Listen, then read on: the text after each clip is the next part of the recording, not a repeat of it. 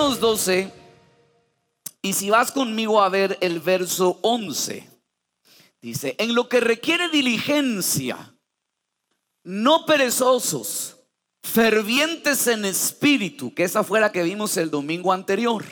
Y luego me muestra aquí el verso y me dice, sirviendo a quién?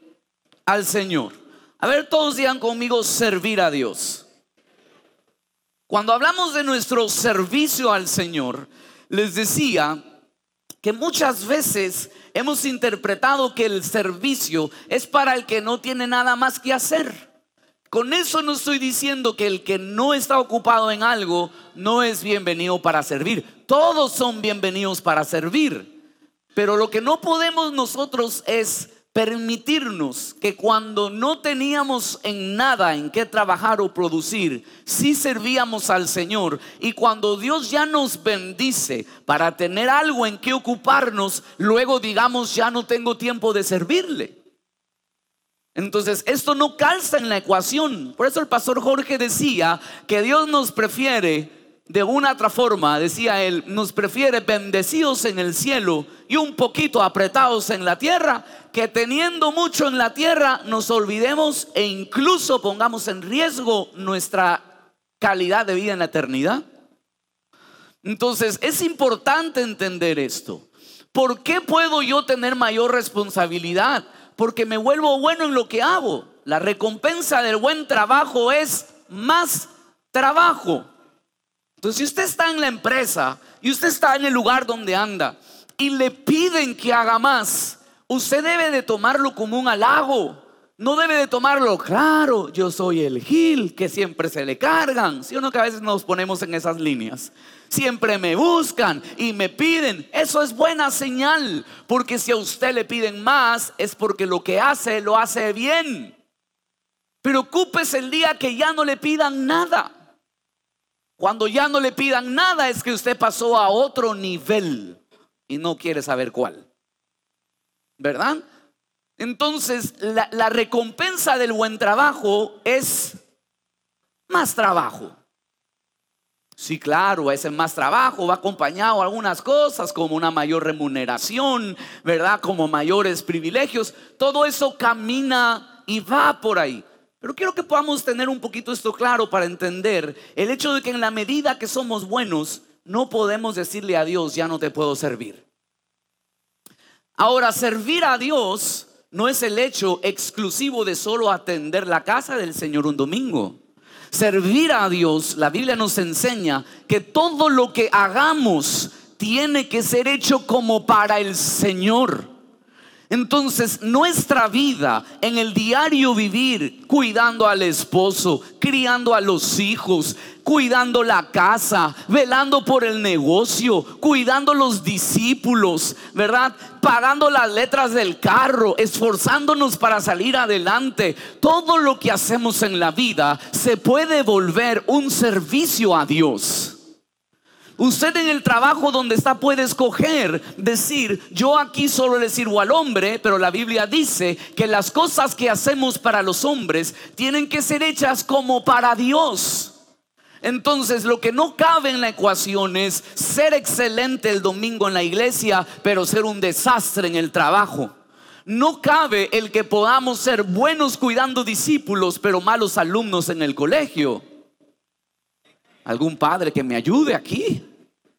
Lo que no cabe es que seamos buenos líderes en la iglesia, pero llevemos un mal matrimonio.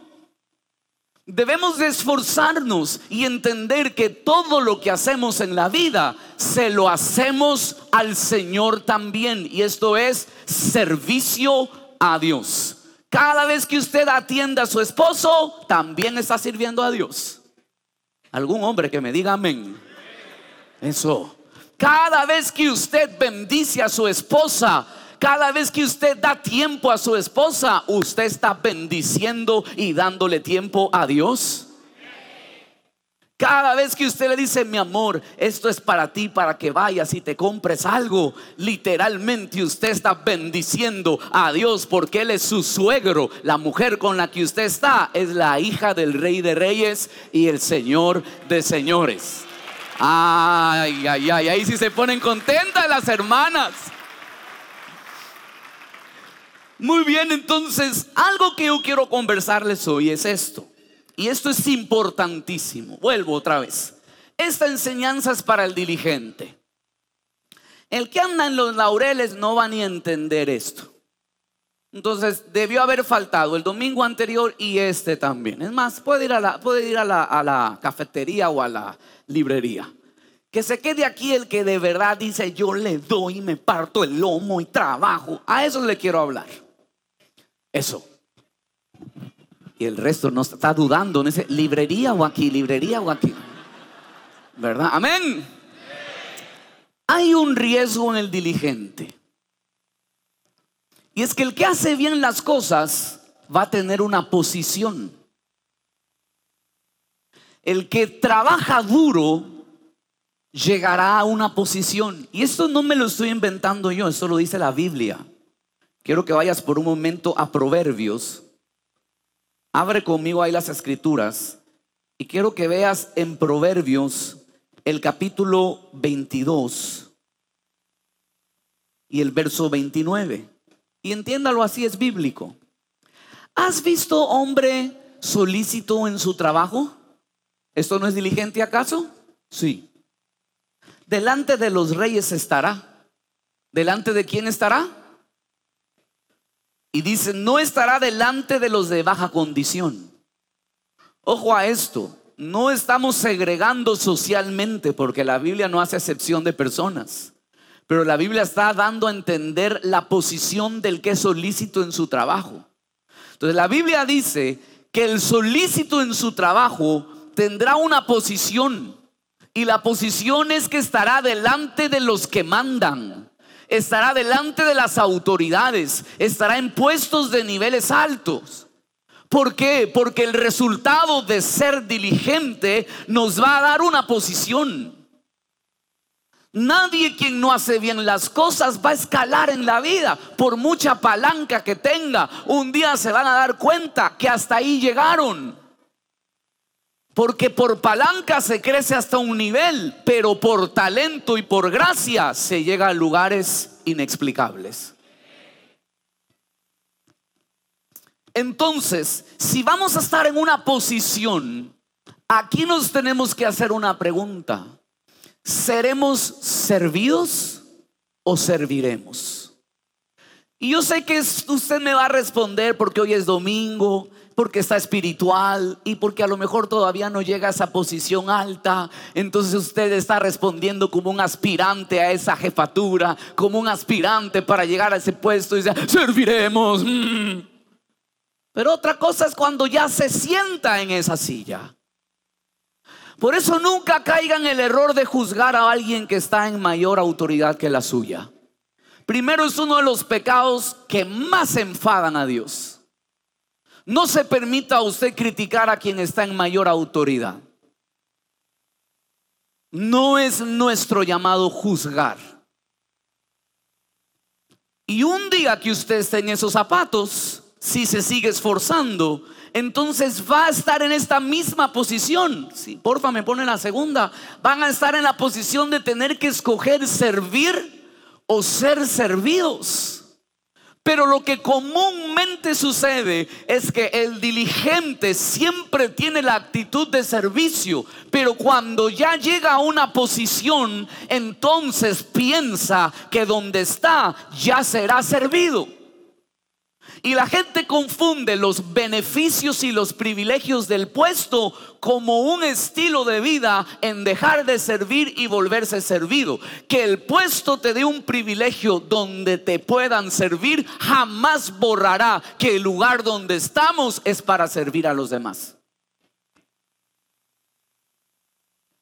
La gente llega a posiciones donde el puesto los marea. Y he escuchado las frases, es que el poder los corrompió, es que el poder los mareó. Señores, porque nunca hablamos de estas cosas. Y entonces somos rápidos para juzgar al que nunca escuchó esta prédica. Y hoy está en una posición donde el poder y el beneficio de estar en ese poder tiene acceso a cosas que lo marean pensar que ya no necesita hacer lo que todavía toda una vida hizo para mantenerse o llegar al lugar donde está. ¿Me estoy dando a entender? Los discípulos de Jesús pasaron una conversación como estas. y quiero que lo puedas leer conmigo. Lucas capítulo 22 y rápidamente vaya hasta el verso 24. Vamos a leer aquí. Hubo también entre ellos una disputa, escuche, estaban peleando sobre quién de ellos sería el mayor. Señores, estas peleas suceden a menudo. ¿Quién será el heredero? ¿Quién será el nuevo jefe? ¿Quién tomará la batuta? ¿Quién será el líder de la red? ¿Quién será el nuevo líder del discipulado? ¿Quién será el líder de la banda? La banda de música, por si acaso. Hay que aclarar, ¿verdad? ¿Quién será el líder de no sé quién? Entonces eso trae discusiones. Y los discípulos iban discutiendo porque ya habían entendido que Jesús se iba a ir. Y entonces alguien tendría que ser el próximo Jesús que lidere el discipulado. Entonces discutían entre ellos sobre quién sería el mayor. Ahora mire el verso 25.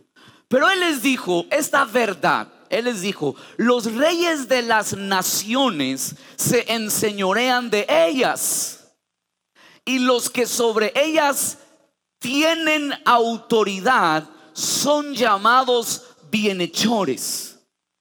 Vamos a volver a leer el verso 25. Todo el mundo póngale coco a esto para que podamos entender. Él les dijo, los reyes de las naciones se enseñorean. Pregunto, ¿servir o servidos? Muy bien. Los reyes de las naciones se enseñorean de ellas y los que sobre ellas tienen autoridad son llamados bienhechores, no malhechores. Los llaman bienhechores aquellos que tienen autoridad. Ahora vuelve acá conmigo. Entonces lo que Jesús está enseñando aquí es un sistema muy común que el mundo vive. Y necesito que me ponga atención porque yo creo que Dios a usted, si se sigue esforzando, le abrirá puertas donde usted tenga una mayor posición a la que tiene hoy. La iglesia se debe de levantar como un remanente influyente y un modelo de vida. Un modelo de familia. Y la única forma es que lo que tiene luz no se pone debajo de la mesa. Lo que tiene luz, dijo Jesús, que se pone sobre un candelero para que alumbre a todo lo que está abajo. Nunca el diseño de la luz fue estar debajo. Siempre el diseño de la luz es estar encima. Si usted se pone una luz abajo de la cara, es macabro. ¿Lo ha hecho? Esta noche antes de dormir, voltea a su esposa con todo apagado e ilumine su cara desde abajo y dígale, amor, buenas noches. Y va a ver las pesadillas que tendrá con usted. Porque el diseño de la luz nunca fue por debajo. Es más, la Biblia nos enseña que la iglesia no será cola, sino que debe ser cabeza. La Biblia dice que no pediremos prestado, sino que daremos prestado. ¿Cuándo se cumplen esas promesas? Ahora, yo soy medio frustrado con esto porque la Biblia lo promete, pero yo no veo que se cumpla. Y si no se cumple, no es porque Él es mentiroso, es porque nos falta a nosotros la fe y el trabajo para que esa promesa se active en nuestra vida. Entonces, no se, no se, no se desespere por su posición hoy. Porque esa es una realidad en su vida hoy, pero su verdad es otra. Puede ser que usted sea cola hoy, pero su verdad es que usted es cabeza. Entonces Dios, en la medida que te esfuerces y le creas, te pondrá sobre. Porque es lo que la palabra dice. Serás cabeza y no cola. Amén. Los veo como emocionados. Ay, el día que yo me sienta en esa silla, dejaré de hacer esos reportes. No. Eso es cuento. Dejará de hacer esos reportes porque tendrás un montón de reportes más que verificar y hacer. Y te vas a dar cuenta que lo que hace el otro, tú lo puedes hacer mejor. Y ahí vas a rabiar y vas a decir, cuando yo hacía esos informes, los hacía bien esta generación que no aprende, que no sé qué. Ah, algunos saben de lo que estoy hablando. No sé si tú eres el de arriba o el de abajo. Pero lo que te quiero enseñar es hacia dónde va el diligente. Entonces discutían los discípulos y Jesús habla de un sistema muy común y dice, el que llega a tener autoridad, el mundo lo llama como bienhechor, porque la gente le da el título a las personas por lo que tienen. Entonces, si tengo el puesto, me llaman por el puesto. Pero hoy te quiero recordar que los puestos no hacen a las personas, nosotros hacemos a los puestos. Las cosas no hacen al hombre, el hombre hace a, las cosas. No es lo que te pongas, no es el puesto que tengas, no es el dinero que tengas, no es, es cómo luces lo que tienes, es quién eres. La actitud con la que vives demuestra el puesto que tienes. Uno puede caminar primero siendo algo para luego tenerlo. Porque las cosas primero suceden en nosotros. Jesús dijo, el día de reposo no fue creado para el hombre, el hombre fue creado para el día de reposo. Quiere decir que las cosas no fueron creadas para hacernos a nosotros. Nosotros somos señores de la creación. Alguien debe estar queriendo más que los cuatro que me dicen amén. Fuimos señores de la creación y bajo esa postura y ese pensamiento podemos entender que el común denominador de este mundo, como piensa, está equivocado. La gente espera llegar a una posición para luego entonces ser. Entonces Jesús les dijo, la gente tiene autoridad, es decir, tiene el puesto y lo llaman por lo que tiene, mas con ustedes no será así, dijo Jesús. Entonces ponga atención a esto. Mire lo que dice en el verso 26. Mas no así a vosotros, sino que sea el mayor entre vosotros, como el más joven, y el que dirige sea como el que... Pregunto, en el verso que les acabo de leer, ¿Jesús mencionó de tener algo o de ser alguien? Vuelvo a leer mas no así a vosotros, sino sea el mayor entre vosotros como el más joven y el que dirige como el que habló de tener o de ser. Entonces, ¿qué es primero? ¿Ser o tener? Pero el mundo, ¿cómo lo mira? En el mundo se nos enseña tener para ser. Y entonces estamos tan eh, desesperados por lograr tener algo para entonces luego ser. Pero primero se es para tener, porque al final del camino tener no hace a la persona. Porque aún teniendo la mujer la mejor esposa, echó a perder su matrimonio. Aún teniendo los recursos, murió por una sobredosis de droga aún teniendo los mejores amigos, se dejó influenciar por unos salvajes. Aún teniendo casa, comida y techo, no logró terminar los estudios. Hola. Aún teniendo el amor de sus padres, no logró salir. No sé si me estoy dando a entender. El mundo piensa que se tiene para ser, pero de verdad lo que Jesús les estaba enseñando es que para ser el mayor no necesitaban una posición, sino que necesitaban saber quiénes eran y no perder el norte de quién eres, no importando la posición que tengas. Entonces viene Jesús y dice, sea el mayor como el joven.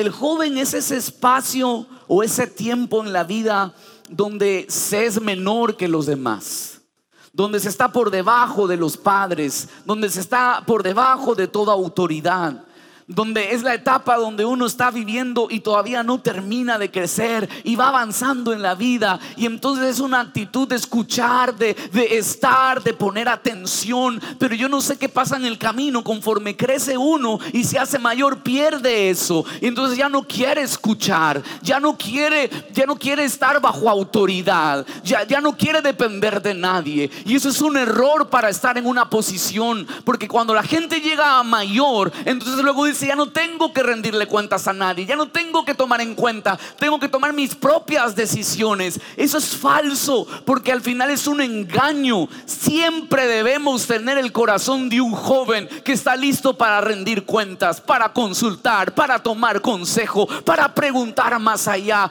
Es una actitud correcta para poder servir según la Biblia. ¿Cuántos llegan a una posición que el orgullo los consume? Y entonces creen que ya no tienen que decirle nada a nadie, le puedes llamar la atención. Ya son los intocables porque ya tienen la autoridad y eso es equivocado. Y eso el mundo aplaude, pero es falso. Dice, el que quiera ser el mayor, sea como el joven. Y dice, y el que dirija, que sea el servidor. Les dejo dos cualidades de un hombre y una mujer de Dios que llegan a grandes lugares en la vida. Tener la actitud de un joven respetuoso y tener un corazón de servicio a los demás. El que se mantiene en una condición donde sabe que donde está sigue siendo el joven ingenuo sigue siendo el joven que necesita a los que están alrededor de él para salir adelante. Y si tienes un corazón que sirve a los demás, calificas para volverte el mayor en el reino de los cielos.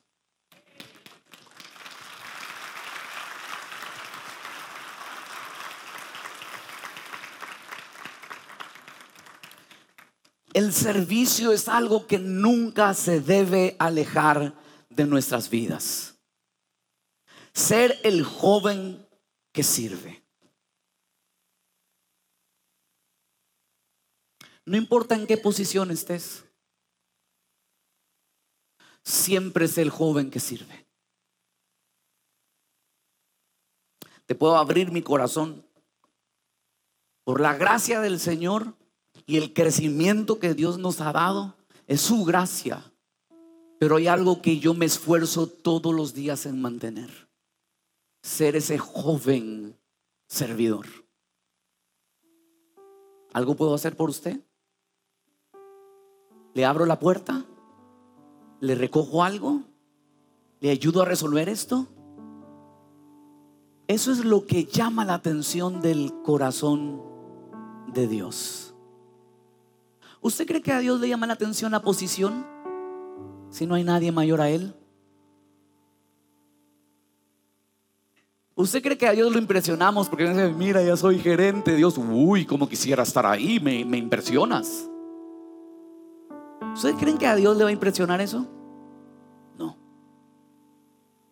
Lo que a Dios le va a impresionar es verte ahí y decir, ¿te pareces a mi hijo Jesús?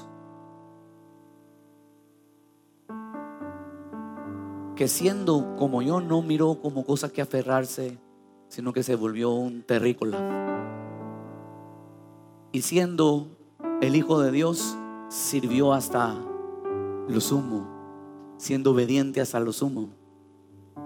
Y aún en los momentos más difíciles, como estar en una cruz, tuvo el corazón para servir a los demás, diciéndole al Padre, sírvelos tú con tu perdón, porque ellos no saben lo que están haciendo. Entonces, a Dios no le impresiona la posición. A Dios no le impresiona cuando le dicen, mira el contrato que firmé, ¿qué tal? Mira la cuenta, ¿cómo voy? No va a decir, ¿cómo vas a impresionar con dinero al dueño del oro y la plata? No hay forma. Podrás impresionar para abajo al que va camino como tú o va igual que tú. No, uy, ¿cuánto te ganaste? Pero ¿de qué te sirve la impresión del otro? Lo único que va a generar es envidia si no tiene el otro el corazón correcto. Entonces dejemos de estar impresionando aquí en la tierra e impresionemos en el cielo, porque en el cielo sí nos recompensan lo que en la tierra nadie nos puede dar.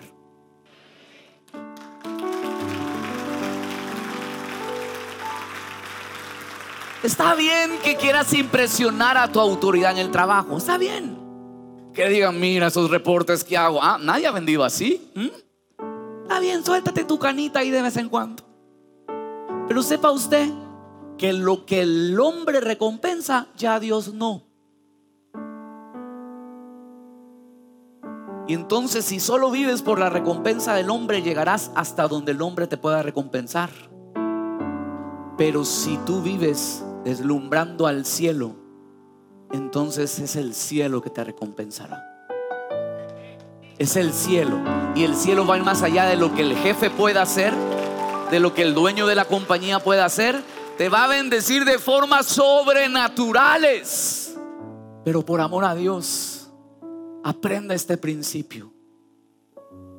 El mayor tiene que ser como el joven y el que dirige tiene que ser como el servidor. Entonces termino con esta historia. Quiero que termine, veas un poquito más en el verso 27. Porque ¿cuál es mayor? ¿El que se sienta a la mesa o el que sirve? ¿No es el que se sienta a la mesa? Claro, es lo natural el que está a la mesa mas yo estoy entre vosotros como el que sirve. Entonces aquí, aunque parece trabalenguas, está sencillo resolver el acertijo de Jesús. ¿Quién dicen que es el mayor? ¿El que está a la mesa o el que sirve? ¿Cuál es el mayor? ¿El que está a la mesa o el que sirve? Normalmente el que está a la... Esto te lo va a responder. Suba una pregunta en sus redes sociales hoy. Suba la historia. Y se va a dar cuenta. ¿Quién creen que es mayor? ¿El que está sentado en una mesa o el que está atendiendo la mesa? Naturalmente te van a decir el que está sentado en la mesa. Pero Jesús viene y dice, es el que sirve. Porque ponga atención, ser el mayor jamás tuvo que ver con la silla en la que te sientas. Ser el mayor siempre tiene que ver con la actitud que tienes para con los demás. Por eso Jesús jamás tuvo problemas de servir a los demás, dejando el puesto en el cielo por amor a nosotros. Como tampoco tuvo problemas lavar los pies de los discípulos, sacándose el delantal de rabino y de maestro y poniéndose el delantal del empleado más vil de la casa para limpiar los pies de los suyos. Y entonces cuando termina de limpiar los pies, se lava las manos, se quita la mugre, se saca el delantal del servicio, se pone el de rabino y se vuelve a sentar. Porque la grandeza no tiene que ver con puestos, tiene que ver con lo que somos. Primero se es, luego se tiene.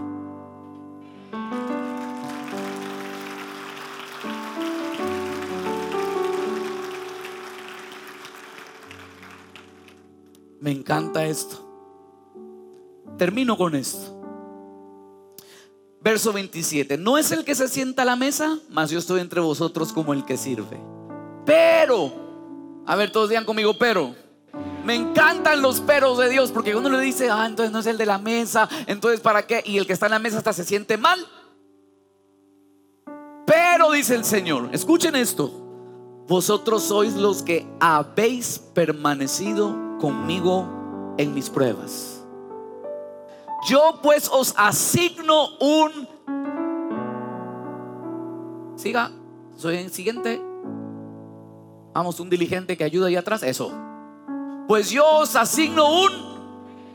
Eso es, eso es posición. Eso es puesto.